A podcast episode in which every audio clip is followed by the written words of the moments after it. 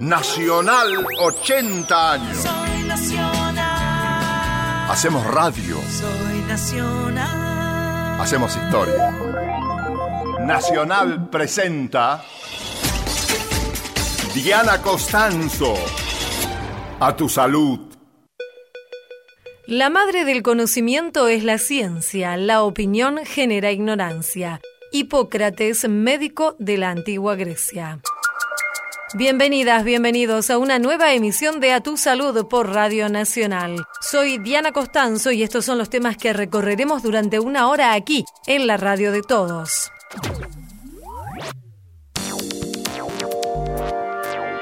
La esclerosis lateral amiotrófica o ELA es una enfermedad de las neuronas motoras o motoneurona. Un diagnóstico precoz y acertado de la esclerosis lateral amiotrófica puede mejorar la calidad de vida de las personas que viven con la enfermedad. Entrevistamos al médico neurólogo Agustín Jauregui de INECO.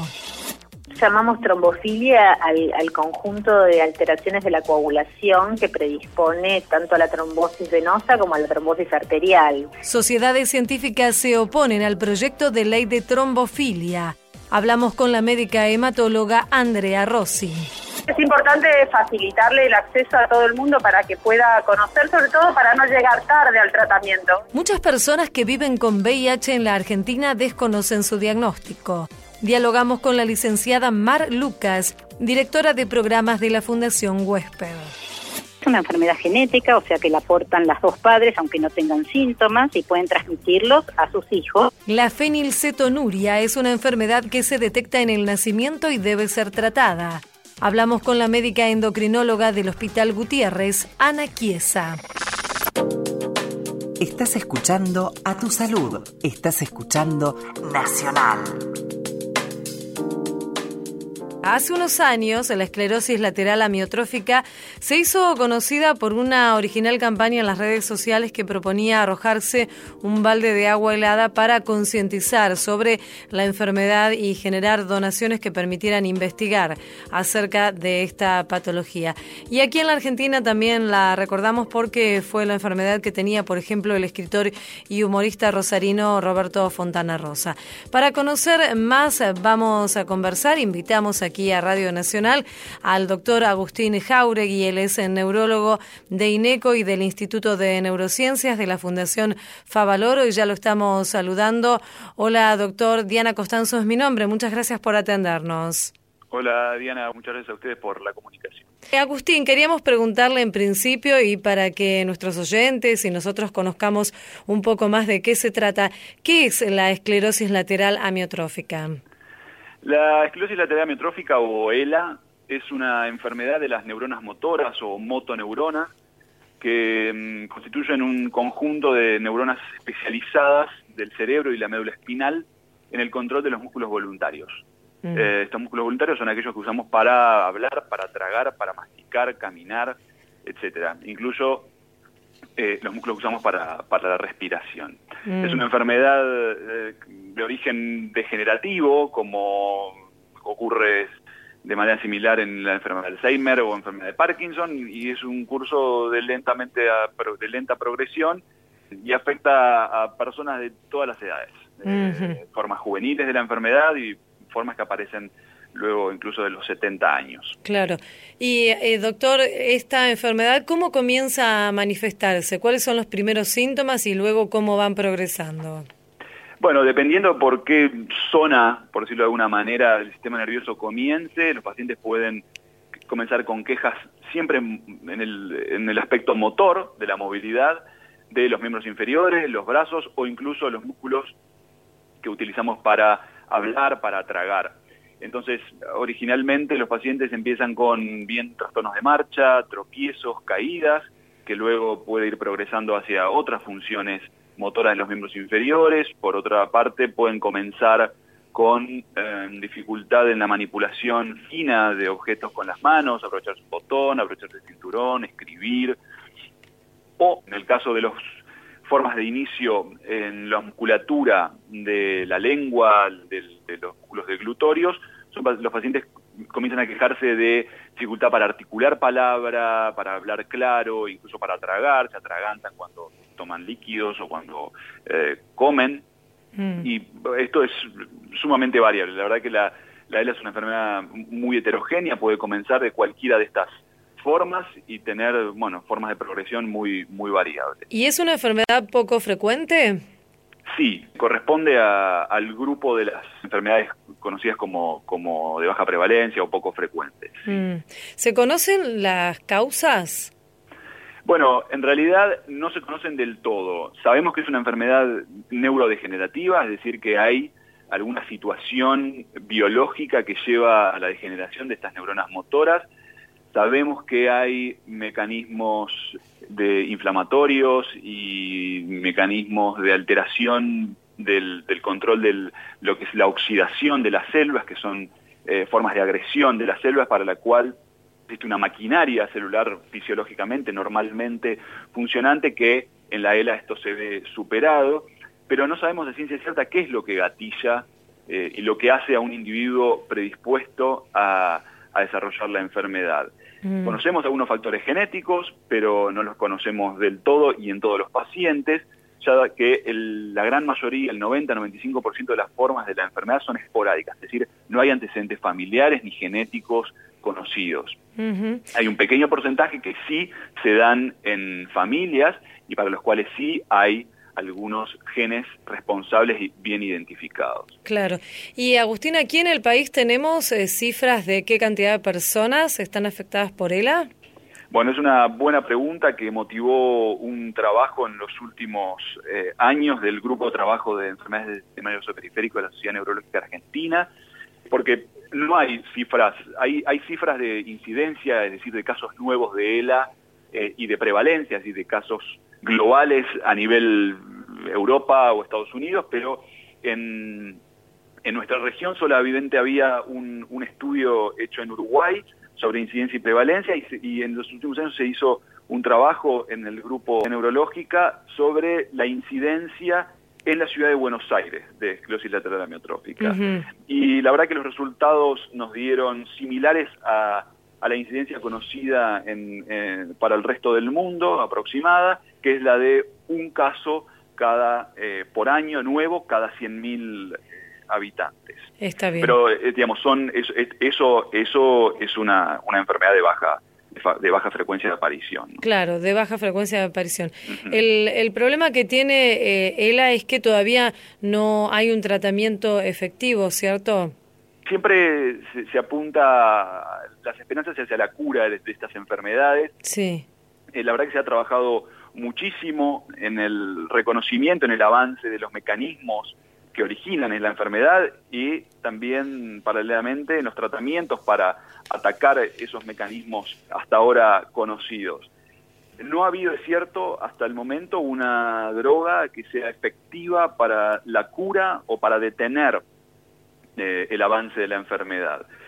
Hasta el momento había una sola aprobada por la Administración de Drogas y Alimentos, la FDA norteamericana, para el tratamiento de la ELA, que es el Riluzole, que ha demostrado demorar la progresión de la, de la enfermedad en los pacientes y tuvimos una novedad en los últimos meses o el último año sobre una droga nueva que es el edarabone, después de casi 20 años sin novedades con respecto a las nuevas terapéuticas, que se ha aprobado recientemente también por la misma administración, por la FDA, para el tratamiento de los pacientes con, con esclerosis lateral amiotrófica. Lo cierto es que no todo tratamiento depende únicamente de una pastilla, de un fármaco, de un medicamento, sino que hay un montón de otras estrategias de tratamiento que incluye la rehabilitación y esto es un pilar fundamental en la calidad de vida y en la incluso en la, en la, en la sobrevida de los pacientes que tiene que ver con los cuidados glutorios, cuidados respiratorios, cuidados del peso, kinesiológicos, de la rehabilitación motora, que han demostrado modificar muchísimo, bueno, estos aspectos, ¿no? La calidad y la sobrevida de los pacientes con ELA, que muchas veces es olvidado mm, porque las atenciones están puestas únicamente en un fármaco que cure la enfermedad y no en otros aspectos que no son Claro, entonces, eh, doctor, de acuerdo con lo que nos cuenta, podríamos decir que un diagnóstico temprano de ELA también ayudaría a que se puedan aplicar estas terapias que nos cuenta y así mejorar la calidad de vida y tal vez retrasar el avance en algunos aspectos de la enfermedad. Exactamente, buen punto. Es conocido acá en, en, la región y en el mundo que hay una demora, un retraso en el reconocimiento y el diagnóstico de la ELA. No solamente por una demora en la consulta o en la advertencia del paciente o de los pacientes o su familia de los signos más o síntomas más incipientes o originales de la enfermedad, sino que también hay una demora en el reconocimiento por parte nuestra, de los médicos, de la enfermedad en los pacientes. Y eso tiene sus, algunas puede llegar a tener potencialmente algunas consecuencias en la salud de los pacientes.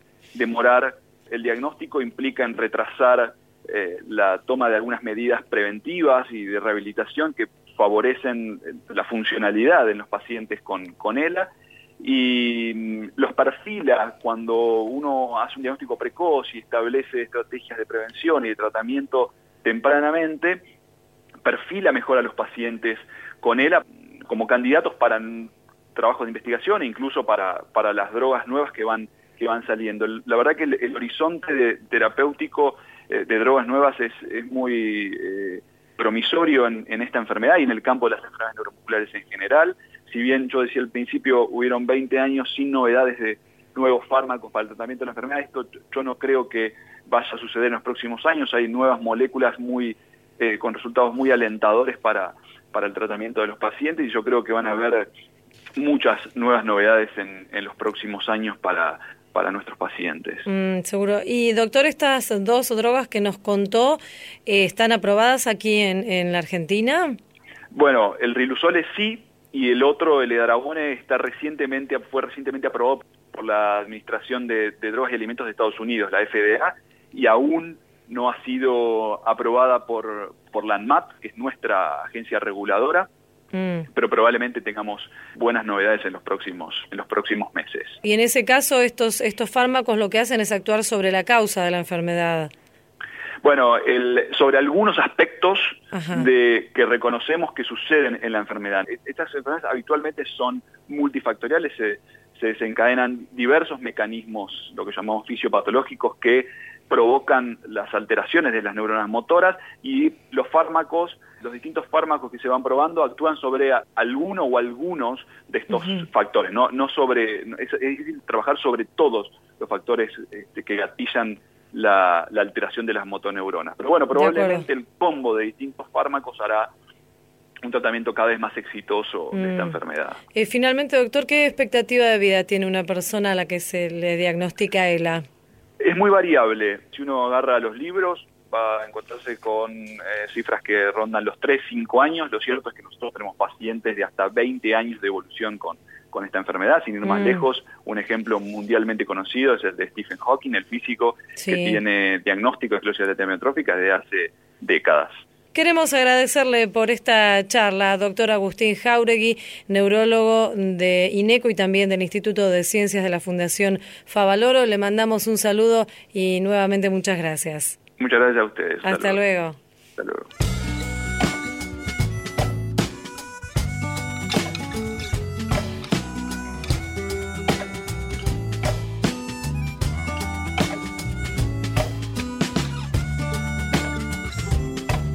A tu salud. Con Diana Costanzo, por la radio de todos.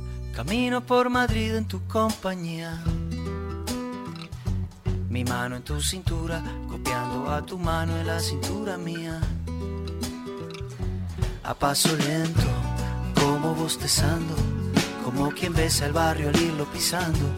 Como quien sabe que cuenta con la tarde entera, sin nada más que hacer que acariciar ceras sin planearlo tú acaso, como quien sin quererlo va y lo hace, te vi cambiar tu paso hasta ponerlo en fase, en la misma fase que mi propio paso.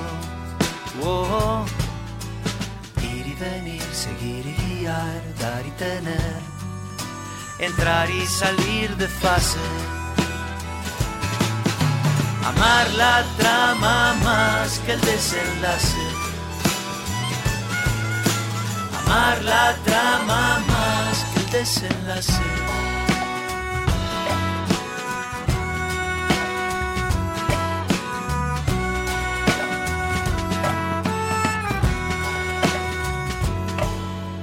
Fue un salto ínfimo, disimulado, un mínimo cambio de ritmo apenas, un paso cambiado y dos cuerdas que resuenan como un mismo número en distintos lados, o el paso exacto de los soldados, como dos focos intermitentes, súbitamente así, sincronizados,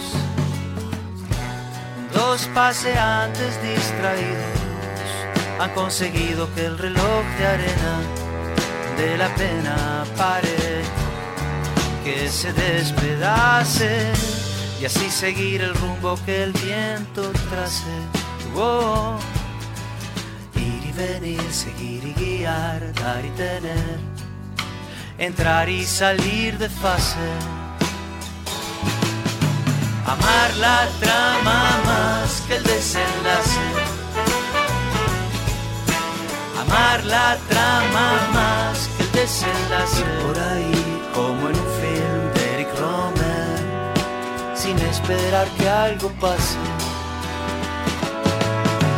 Amar la trama más que el desenlace. Amar la trama más que el desenlace.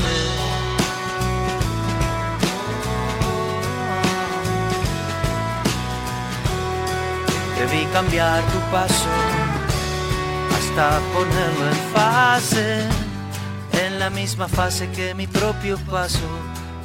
Oh.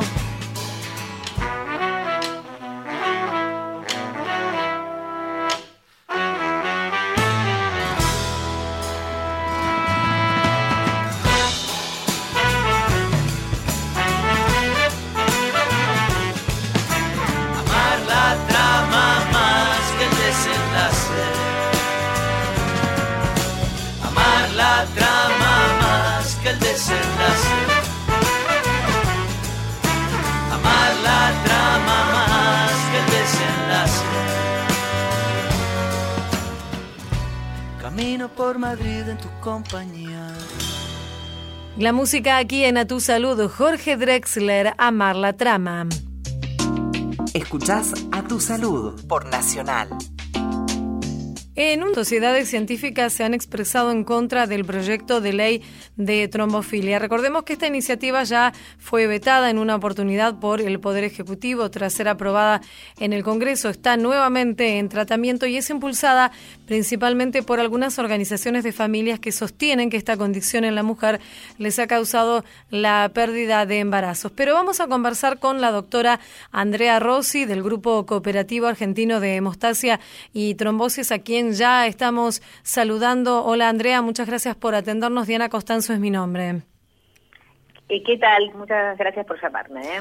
En principio, eh, conocer, para ponernos en tema, ¿qué es la trombofilia?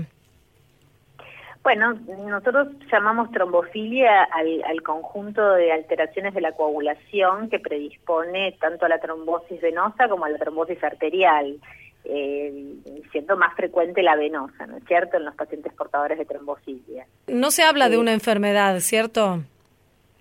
No, son, digamos, son alteraciones de la coagulación que vos las podés tener y vos podés haber sido con alguno de estos factores predisponentes, los cuales eh, si nunca tuviste un, una trombosis no estás enfermo, simplemente tenés un estudio positivo en sangre, lo cual eso no significa enfermedad, significa un estudio positivo, nada más. Andrea, entonces eh, comentábamos que está nuevamente en tratamiento este proyecto de la ley de trombofilia y ustedes, el Grupo Cooperativo Argentino de Hemostasia, vamos a nombrar a todos los grupos, la sociedad, es, a todas las sociedades, quiero decir, la Sociedad Argentina de Hematología, la de Medicina Reproductiva y también la de Obstetricia y Ginecología, se han opuesto o se han expresado en contra de lo que es el contenido, el texto de esta iniciativa. Nos gustaría conocer, sí. obviamente, con la evidencia científica que ustedes eh, consideran y, y manejan, por qué han expresado esta posición. Bueno, en realidad nosotros ya nos habíamos opuesto a la, a la otra ley, ¿no es cierto? A la ley que, que, se sancionó y que finalmente después fue vetada por el Poder Ejecutivo. Sí. Esta ley es esencialmente, este proyecto de ley es esencialmente el mismo. Se agregan para colmo un montón de determinaciones que no se piden, no las pedimos nosotros ni se piden en ningún lugar del mundo eh, para ningún evento trombótico, ya ni no solamente para para los embarazos o las pérdidas de embarazos, ¿no es cierto? La verdad que la información que se información bastante errónea, equivocada, se hizo creer a la gente que la trombofilia es una enfermedad prevenible y que tiene además una incidencia mayor de la que tiene, ¿no es cierto?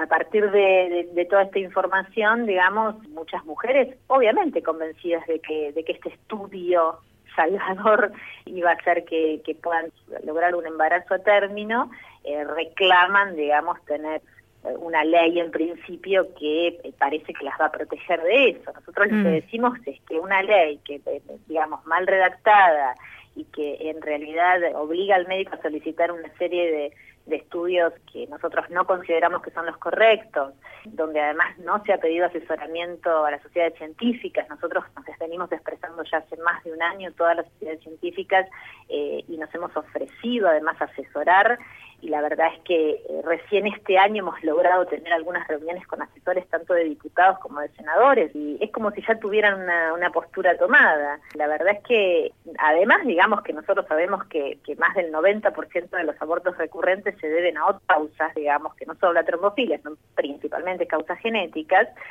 y se está como desviando el tema porque se le está dando una prioridad a la trombofilia y se está descuidando, digamos, eh, las verdaderas causas del aborto recurrente, que son otras. Entonces la mujer se empieza a centrar y piensa, a, y piensa que todo lo que le está pasando está relacionado con la supuesta trombofilia y descuida quizás el abordar el tema de su aborto recurrente con la gente que hace medicina reproductiva en serio, que, que le va a pedir todos los estudios correspondientes. Y de hecho nosotros lo que les reclamamos es esto, es que haya una ley eh, Mm. que esté enfocada en el aborto recurrente y en la prevención de la salud materno-infantil, que es una Claro. ley muchísimo más amplia, donde la trombofilia estaría incluida dentro de esta ley. La ley estaría mal planteada desde su título, incluso. Exactamente, no se debería llamar ley de trombofilia porque hoy ya se contempla el estudio en las mujeres que se necesita hacer el estudio porque uno eh, considera que es importante hacérselo, tanto a nivel público como privado, esto ya se hace. Entonces lo que no entendemos es por qué quieren incrementar el gasto en salud que nos parece absolutamente innecesario en este caso, porque, la, porque también eso es una realidad, y por otro lado, con algo que ya se hace en este momento. Y en todo caso, no hacer lo que hay que hacer, que es encarar el tema del aborto recurrente, que es mucho más profundo y más serio. Ahora, Andrea, eh, ¿a partir de, de dónde sale toda esta serie de errores eh, o también, digamos, informaciones distorsionadas que usted nos está contando? Porque quienes tuvieron a su cargo la, la redacción de la ley no tuvieron en cuenta estos aspectos que están avalados no por una, sino, como decíamos, por cuatro sociedades científicas que reúnen a miles de, de profesionales del país. Lamentablemente la ley está redactada, insisto, con muy buenas intenciones, pero por mujeres comunes, digamos, no, no médicos, no profesionales. La ley está redactada principalmente por las por las mujeres que forman parte de una asociación de mujeres que se han juntado, llaman algo así como, eh, digamos, asociación de, de de embarazo o algo así, no, no Sí. quiero decir algo que no es, pero parecido. Y bueno, parte de este grupo presentó, elaboró una ley según sus propias palabras, basándose en datos recogidos en Google, y se la presentan a la Cámara de Diputados para la evaluación, y la Cámara de Diputados la, la evalúa, eh, y en el caso de la primera ley la vota por mayoría, y después Senado la vota por mayoría. Toda esta ley que se votó el año pasado no fue, no, no se consultó a ninguna asociación médica, a ninguna sociedad científica. Claro, la misma ahora- entidad tampoco tiene asesores científicos. Probablemente eh, tengan experiencias personales, como suele pasar. Por supuesto que, que los médicos también somos parte de este problema, porque, porque en parte hay algunos médicos que, bueno, que toman su experiencia personal como la medicina basada en la evidencia, ¿no? Sí. Y entonces, eh, si le fue bien con una paciente, dos o tres pacientes, bueno, po- podría ser que, le- que, que parte de estas mujeres como un asesoramiento personal hayan pedido a algún médico o médica que lo sigue, pero lo cual no significa que este médico o médica se hayan hecho un documento, han firmado, dicho, nosotros asesoramos al, al Ministerio de Salud, asesoramos a diputados, asesoramos a senadores. O sea, Mm. eso no existe, ¿no? Independientemente de, de- de la información que pudieron tanto googlear las pacientes o, o estas, o estas mujeres de la asociación, o que hayan tenido, por supuesto, alguna consulta con su médico, con su médico particular. Acá, además, digamos, de, de pedirse estudios innecesarios a nuestro criterio, eh, esto motiva que después, cuando eh, alguno de estos estudios te da positivo, te tengan que tratar con una medicación, ¿no es cierto? Claro. Bueno, esta medicación con la que te tratan... Heparina es, ¿no? una con heparina, en un gran porcentaje no está demostrado que sirva para eso. Mm. Lo que pasa es que como tiene una, una- un bajo porcentaje de efectos adversos, eh, si esa mujer, ese embarazo lo llega a término, pensar que es por la heparina. Si se toma un vaso de agua y llega a término el embarazo, es incomprobable, eso es lo que Mm. te quiero decir. Claro, o sea, no hay estudios científicos que lo hayan probado, es lo que usted nos dice, digamos, que En- tenga que ver con en, muchísimas de estas determinaciones que cuando dan positivas no y en mujeres asintomáticas tampoco. Es decir lo que no está demostrado es que si vos tenés uno de esos estudios positivos y no tuviste nunca ninguna pérdida de embarazo eh, darte parina sirva Claro. Entonces, eh, sí, sí, sí, es clarísimo. Otra cosa Sí, que se dígame. difunde mal es que nosotros decimos que las mujeres tienen que perder tres, cuatro embarazos para recién hacerse el estudio. No, eso, eso también, nosotros no decimos eso. Claro, nosotros se, se define lo que pasa, que definen síndrome antifosfolípido y se- la definición de síndrome antifosfolípido es tres abortos recurrentes en primer trimestre, una de las definiciones. te digo. Sí. Entonces, a partir de esa definición, dice, "Ah, los médicos dicen que tengo que perder tres embarazos para que me hagan el estudio. No, Mm. una cosa es la definición de síndrome antifosfolípido y otra cosa es que cuando vos te sentás con el médico de enfrente, el médico te interroga. Muchas veces con el primer aborto, interrogando a la paciente, se le pide el estudio. Por eso tenés el criterio médico, por eso vos vas al médico, vas para que te aconseje que te diga qué te tenés que hacer, cuáles son los estudios que te tenés que hacer. Digamos, uno no va al laboratorio y dice, haceme lo que se me ocurra que lo googlee. Mm, O sea, a nadie se le ocurriría eso en ningún aspecto de la medicina. claro. Y Andrea, de acuerdo con, con lo que ustedes han hablado, digamos, entre estas entidades que han firmado este documento, nos hablaba de la necesidad de una ley más abarcativa. ¿Podría definirnos, aunque sea algunos de los puntos que serían necesarios que estén contenidos en esta, en esta norma? Bueno, e- esto que te decía, que donde en realidad eh, el, el tema del aborto recurrente es un tema que en un porcentaje alto no se sabe por qué es. Sí. en un porcentaje alto. No se sabe en realidad por qué las mujeres pierden reiteradamente embarazos. Se sospecha, eh, en otro porcentaje se sabe que es por causas cromosómicas, por causas genéticas.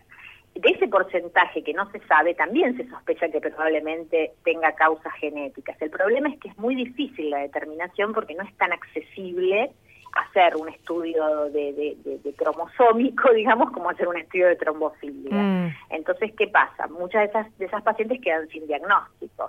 Tratar de, hacer un estudio más profundo del aborto recurrente, donde la paciente pueda tener acceso a un médico especialista en medicina reproductiva, donde sea el médico en medicina reproductiva el que le va diciendo los pasos a seguir, y más los médicos que hacen obstetricia y medicina reproductiva, eh, ven disparates, como que la paciente ya tiene todo el estudio de trombofilia hecho y tiene problemas del útero, problemas que, tienen que ver con donde va alojado el bebé y pierde el bebé por otras cosas. Y hasta ahora lo único que le dijeron es que tiene una trombofilia. Claro. Entonces, evidentemente, esto está muy mal, está muy mal. Nosotros mm, nos, nos vamos a seguir oponiendo. ¿no? Claro. No sabemos qué va a pasar porque sabemos que acá estamos en una época muy particular donde, donde lo- los votos valen más que las ideas.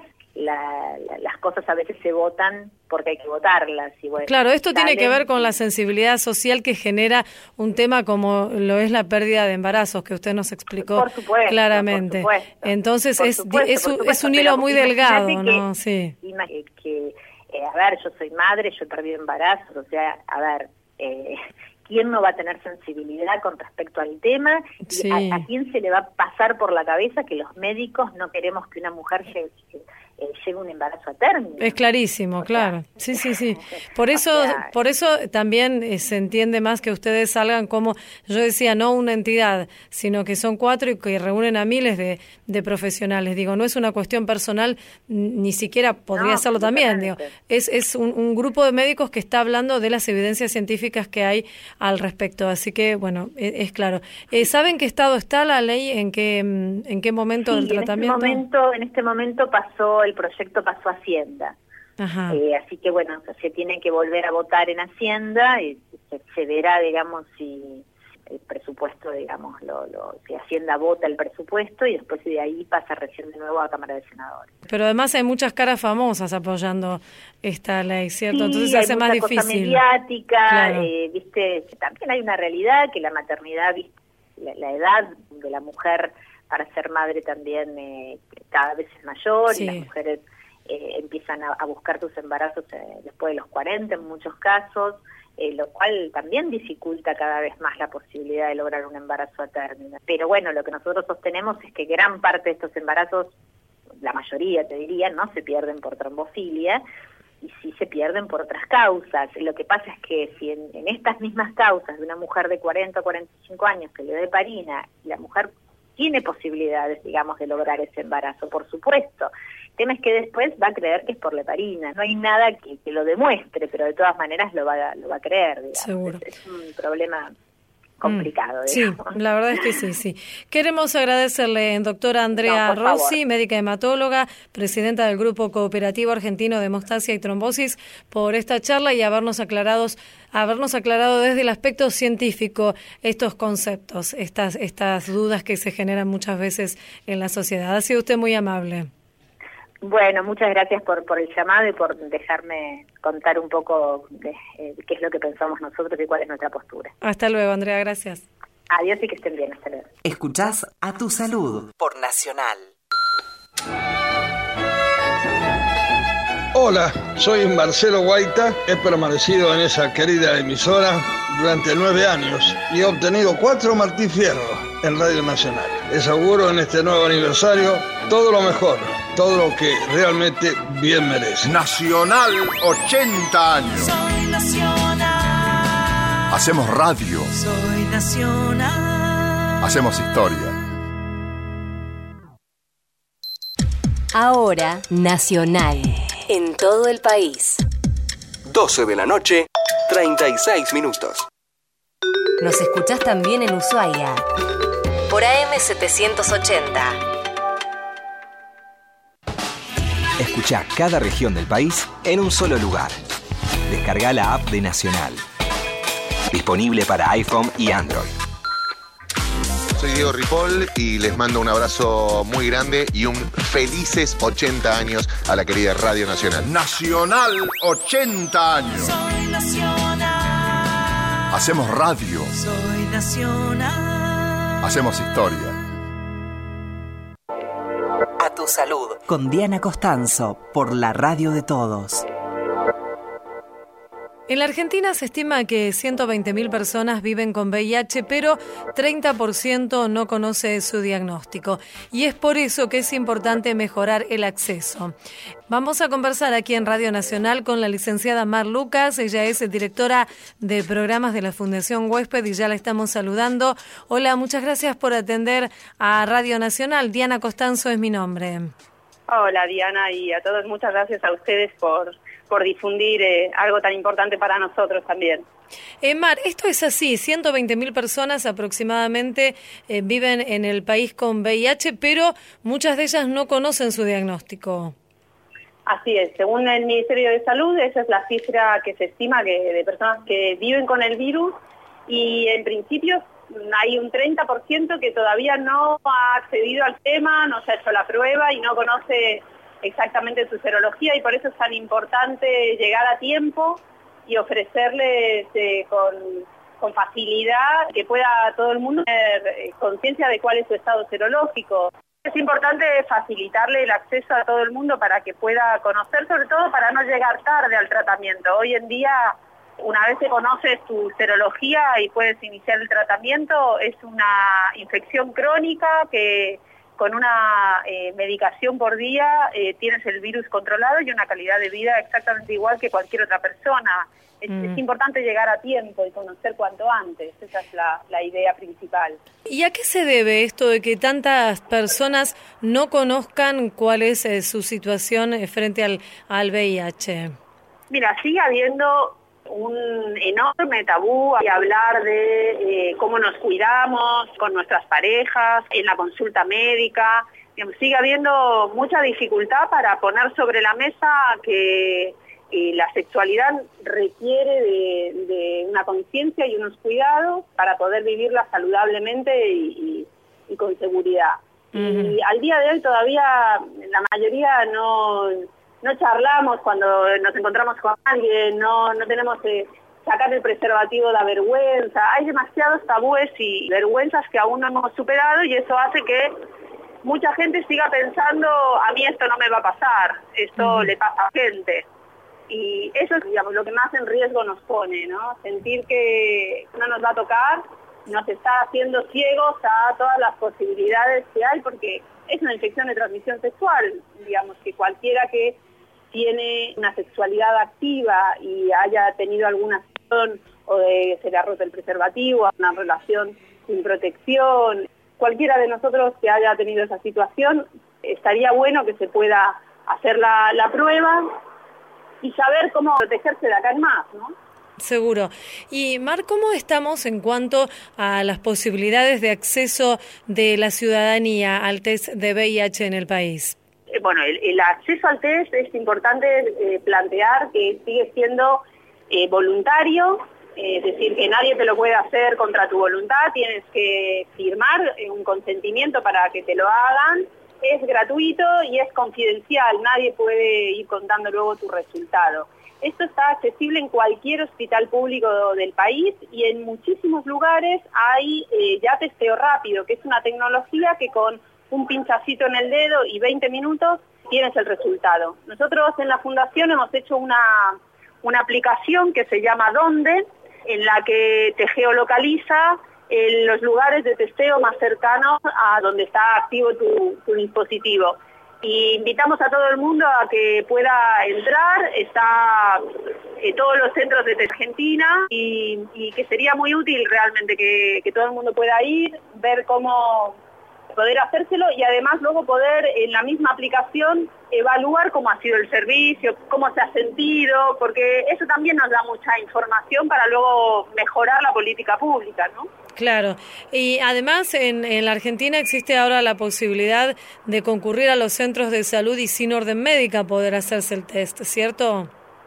Sí, digamos, en, en algunas ocasiones es una dificultad que ponen los sistemas eh, privados de seguridad social como para el control de las prestaciones, etcétera. Nadie te la puede negar o te tienen que dar un- una solución a tu demanda de hacerte el test. No pueden ponerte una traba como por ejemplo una orden médica. Eso es importante y te agradezco que lo que lo menciones porque muchas veces la necesidad de tener que pasar por un facultativo que tienes que explicar por qué crees que necesitarías hace que sea un obstáculo y que la gente por ahí no llegue al, al test.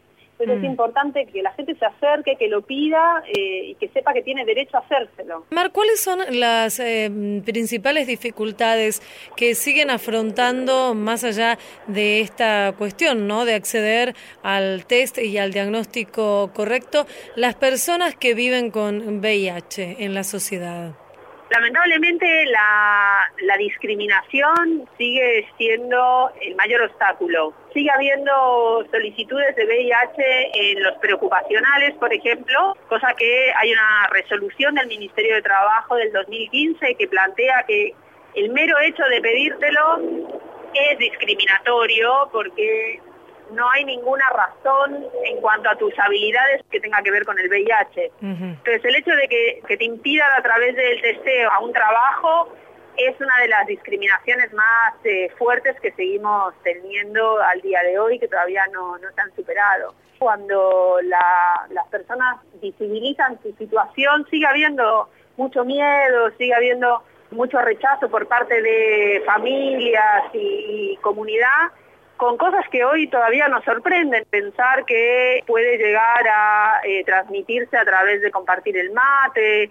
Está tan probado que solo hay tres formas de transmitir el VIH y que realmente son eh, conductas eh, eh, sin preservativo, sin, sin, protección, o compartiendo algún objeto cortopunzante con sangre, o de la mamá al hijo, no hay otra forma. Pero de algún modo seguimos sin llegar a que esta información esté tan en todos nosotros que haga que, no sea posible la discriminación y bueno, lamentablemente sigue siendo todo un tema para las personas eh, que viven con el virus que, otros se enteren eh, y, ser blanco de, discriminación. En eso, eh, y ahí hay un llamado a que todos, todos podemos hacer algo al respecto, ¿no? Todos podemos informarnos, todos podemos replantearnos cuáles son nuestros prejuicios y, y estar abiertos y echar una mano cuando conocemos que hay una persona en una situación donde está teniendo miedo y vergüenza de algo que no debería dar ni miedo ni vergüenza. Licenciada Mar Lucas, directora de programas de la Fundación Huésped, te agradecemos esta comunicación con Radio Nacional. Ha sido muy amable. Un saludo. Por favor, muchas gracias, Diana. Un beso grande. Hasta luego. A tu salud. Nacional, 80 años. Hacemos radio. Hacemos historia. El viento trae una copla Recuerdo del huracán que un día me partió un ala y me hasta que me arrastré. Nuestra bandera flameaba en medio del temporal. Del norte el frío mataba. Se hizo dura la piel, el terror fue la ley. Y no olvide nada que plantamos ilusión en la pampa mojada que sudaba como yo. Inevitable. Y no me saqué el anillo, ni el cielo la cruz del sur,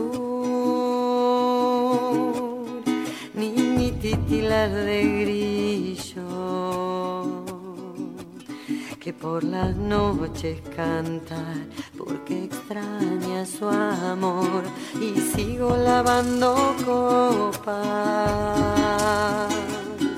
De gente mejor que yo. Ya no me bebo las sobras, un buen facito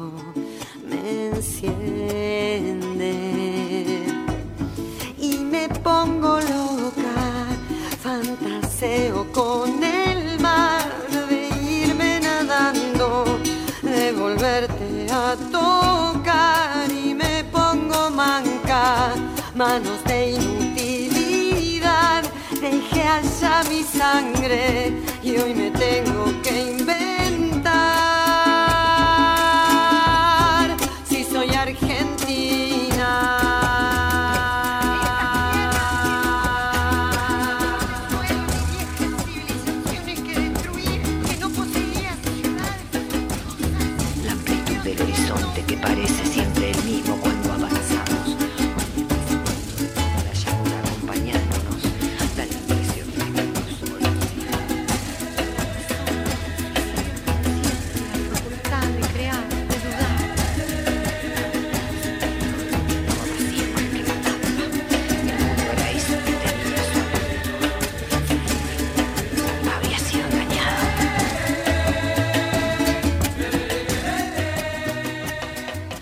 Ella es Liliana Vitale. El viento trae una copla. Seguí en Nacional. Escuchás a tu salud. La fenilcetonuria Es una de las seis enfermedades que pueden detectarse en recién nacidos mediante un análisis sencillo y que además es obligatorio por ley en todo el territorio de la Argentina. Vamos a conversar aquí en Radio Nacional con la doctora Ana Chiesa. Ella es médica endocrinóloga del Hospital de Niños Gutiérrez de la capital federal y ya le estamos saludando. Hola Ana, muchas gracias por atender a Radio Nacional. Diana Costanzo es mi nombre. Mucho gusto, muchas gracias a ustedes. Ana, en principio preguntarle de qué se trata, qué es esta enfermedad que puede ser detectada en los recién nacidos. Bueno, esta enfermedad es una enfermedad genética, o sea que la aportan las dos padres, aunque no tengan síntomas, y pueden transmitirlos a sus hijos. Como ustedes saben, nosotros comemos proteínas, grasas y azúcares, y con las grasas y los azúcares estos chicos no tienen problemas. Sin embargo, las proteínas están formadas por cadenas de otros componentes más chiquitos, uno de los cuales es la fenilalanina, que es un aminoácido. Si esta fenilalanina, que se come habitualmente en las proteínas de la leche, de la carne, del huevo, las que tienen alto valor biológico y que son muy habituales en la dieta argentina, estos chicos no pueden metabolizarla bien, la fenilalanina se acumula en la sangre y después se deposita en el cerebro provocando un daño mental severo e irreversible si esto se detecta a tiempo y se le da una dieta sacando estas cosas. O sea, estos chicos no pueden comer estas cosas y se detecta la enfermedad temprana y el cerebro queda limpito y entonces pueden crecer normalmente. Entonces, eh, comentábamos que esto puede diagnosticarse en las primeras horas, en las primeras 48 horas del nacimiento de un bebé. Esta es una enfermedad que se diagnostica por el análisis de la gotita de sangre en el talón del bebé, que se saca con una gotita de sangre y que se envía al laboratorio de pesquisa correspondiente y que se mide justamente la fenilalanina a ver si el niño ya tiene niveles que pueden empezar a aumentar, que se diferencia de los otros chicos que tienen todo esto bien, y entonces se lo cita para confirmar esto y si tiene la enfermedad empieza el tratamiento. Esto tiene que ser antes del primer mes de vida para prevenir el daño tóxico. Y Ana, el, tratamiento obviamente, como usted nos cuenta, es de por vida, o sea, estos eh, alimentos o estas eh, restricciones alimentarias deben permanecer de por vida en la persona, ¿cierto? Sí, esto, esto es algo de por vida, el chico hace una dieta, muy pobre en esto, o sea que salen de su dieta para las formas más graves, ¿no? Porque hay formas más leves y formas más graves.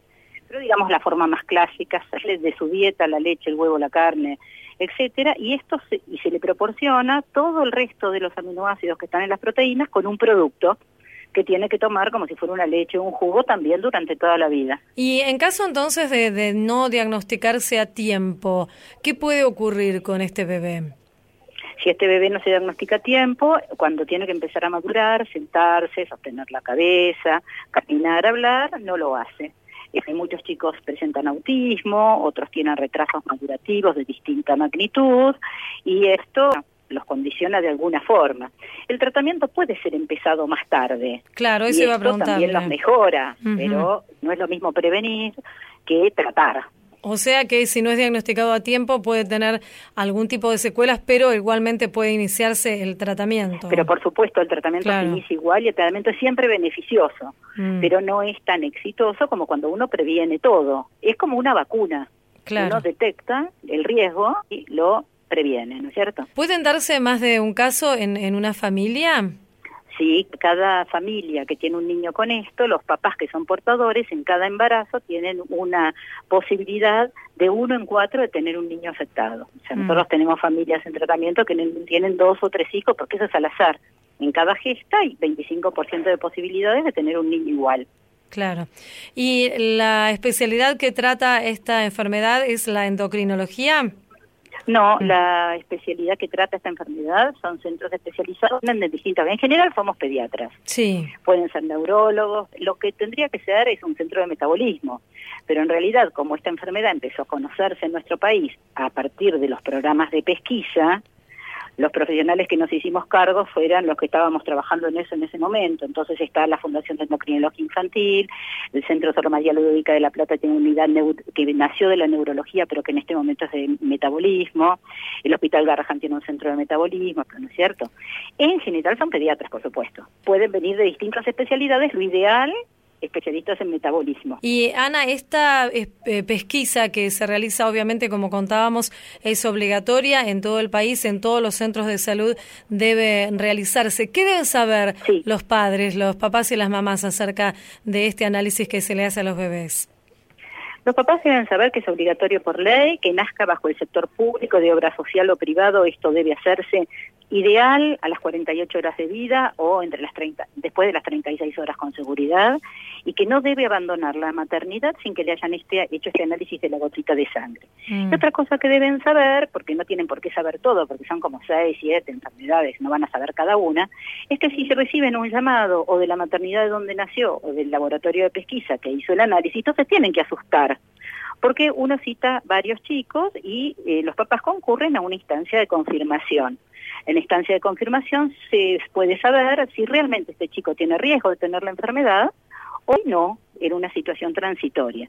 Así que hasta que no concurre a la, a la recitación y se hacen los estudios pertinentes, la enfermedad no está asegurada, es solo una sospecha. Claro. Pero los papás no deben demorar concurrir Mm. porque en caso de que esto se confirme, se puede eh, intervenir precozmente y el niño va a ser igual a cualquier otro chico normal. Y eh, Ana, además de la fenilcetonuria, ¿qué otras enfermedades se detectan al momento de extraer esta pequeña gotita de sangre? Bueno, en este momento los programas más, más, más grandes, digamos acá, y, y, públicos, están detectando hipotiroidismo congénito, fenilcetonuria, galactosemia, deficiencia de biotinidasa, hiperplasia suprarrenal congénita y fibrosis quística. Mm. Esos son los que están en la ley. Ah, y Ciudad de Buenos Aires también hace MCAD, que es un problema con los ácidos grasos de cadena corta, digamos. Eh, los programas se están expandiendo. Hipotiroidismo y fenilcetonuria es lo que todos los programas en el país hacen porque son los más antiguos. En realidad la fenilcetonuria es la pionera del screening neonatal porque el screening neonatal nació de la mano de un científico que tenía un sobrino con fenilcetonuria y diseñó Ajá. esto para que los bebés pudieran ser estudiados en una gotita de sangre al nacer. Claro. Antes de que tuvieran ningún problema. Ajá. Así que fenilcetonuria se incluye desde el principio, igual que hipotiroidismo. Ana, finalmente, para cerrar esta charla, ¿cómo es la vida de un niño, bueno, luego de un adulto que vive con esta enfermedad? Eh, los niños, yo les diría que el primer año de vida es como cualquier otro niño, porque en vez de tomar otra leche, toman la leche de su mamá, la, la, toman pecho, y además otra leche complementaria, que podría ser cualquier otra. A medida que empiezan a comer, estos chicos con sus familias tienen que tener un control estricto de la dieta y el equipo que trata educa a la familia y crece con el niño para que tenga los cuidados que tiene que tener una dieta, como podría ser un diabético, como podría ser un celíaco, ¿no es cierto? Sí. ¿Qué tiene de distinto esto? Que estos chicos no se descompensan. O sea, no tienen problemas como los diabéticos que terminan internados o los celíacos que pueden tener problemas importantes en ese aspecto. Pero Mm. si no hacen la dieta, se daña su maduración. O sea que esto hay que llevarlo crónicamente. Y después, no sé, nosotros que somos programas más viejos y que tenemos pacientes ya un poco más grandes, los chicos están, los que se diagnosticaron temprano, hicieron bien el tratamiento, están viviendo solos, tienen sus novias, sus profesiones, realmente tienen una diferencia en su dieta, evidentemente la tienen. Y la tienen que cumplir y cumplir para siempre, pero la vida es una vida normal. No tienen otra complicación asociada, digamos, a esta enfermedad. Sí al mal cumplimiento, Claro. sí al mal cumplimiento de... Y además, bueno, no es una cosa fácil de seguir en nuestro país, ¿eh? porque hay mucha oferta de proteínas y demás. Los chicos ya van desarrollando sus gustos con esto, ¿no es cierto? Por supuesto, tienen que conseguir los productos que complementan su alimentación. Mm. La alimentación de ellos no es completa si no reciben estos productos que son como polvos o barras o jugos que tienen que tomar de por vida también, ¿no? Y estos son cubiertos, sí, por los eh, servicios Sí. de salud, ¿no? Sí, Mm. son cubiertos por las obras sociales en general y si no, también desde el Estado los programas algunos cubren, otros no. En principio están bastante cubiertos. Hay Ajá. gente que está descubierta, pero se instrumentan las cosas como para que lo estén. Queremos agradecerle, doctora, doctora Ana Chiesa, entonces médica endocrinóloga del Hospital de Niños Ricardo Gutiérrez, por su tiempo y esta charla aquí en Radio Nacional. Le mandamos un saludo, ha sido muy amable. No, muchas gracias a ustedes. ¿eh? Hasta luego. Estás escuchando a tu salud. Estás escuchando Nacional. Crece el consumo de ansiolíticos en la Argentina y parece no tener techo. El año pasado se vendieron 114 pastillas por segundo. De ese total, cerca de 20% se comercializó en forma clandestina y sin prescripción médica. En concreto, en 2016 se dispensaron 120 millones de envases de 30 comprimidos de psicofármacos, lo que significó un crecimiento de casi 40% respecto de 2012, según el Sindicato Argentino de farmacéuticos y bioquímicos. Un poco más de 8 millones de personas consumen psicofármacos en forma regular para tratar la ansiedad, el insomnio, el nerviosismo y la depresión. Una de las causas de este elevado consumo es esta fantasía de lograr una solución inmediata a ciertos problemas como angustia, tristeza o el duelo por una pérdida. Pero también los ansiolíticos están siendo recetados como ayuda de otros tratamientos en enfermedades de origen psicosocial y hay que recordar, según indican los profesionales, que consumir estas drogas psiquiátricas en forma sostenida y sin control médico puede provocar alucinaciones, manías, delirios y agresividad, mientras que la suspensión causa síntomas de abstinencia. Esto fue A Tu Salud, un programa dedicado a los últimos avances en medicina, prevención y tratamientos. Hasta la próxima emisión.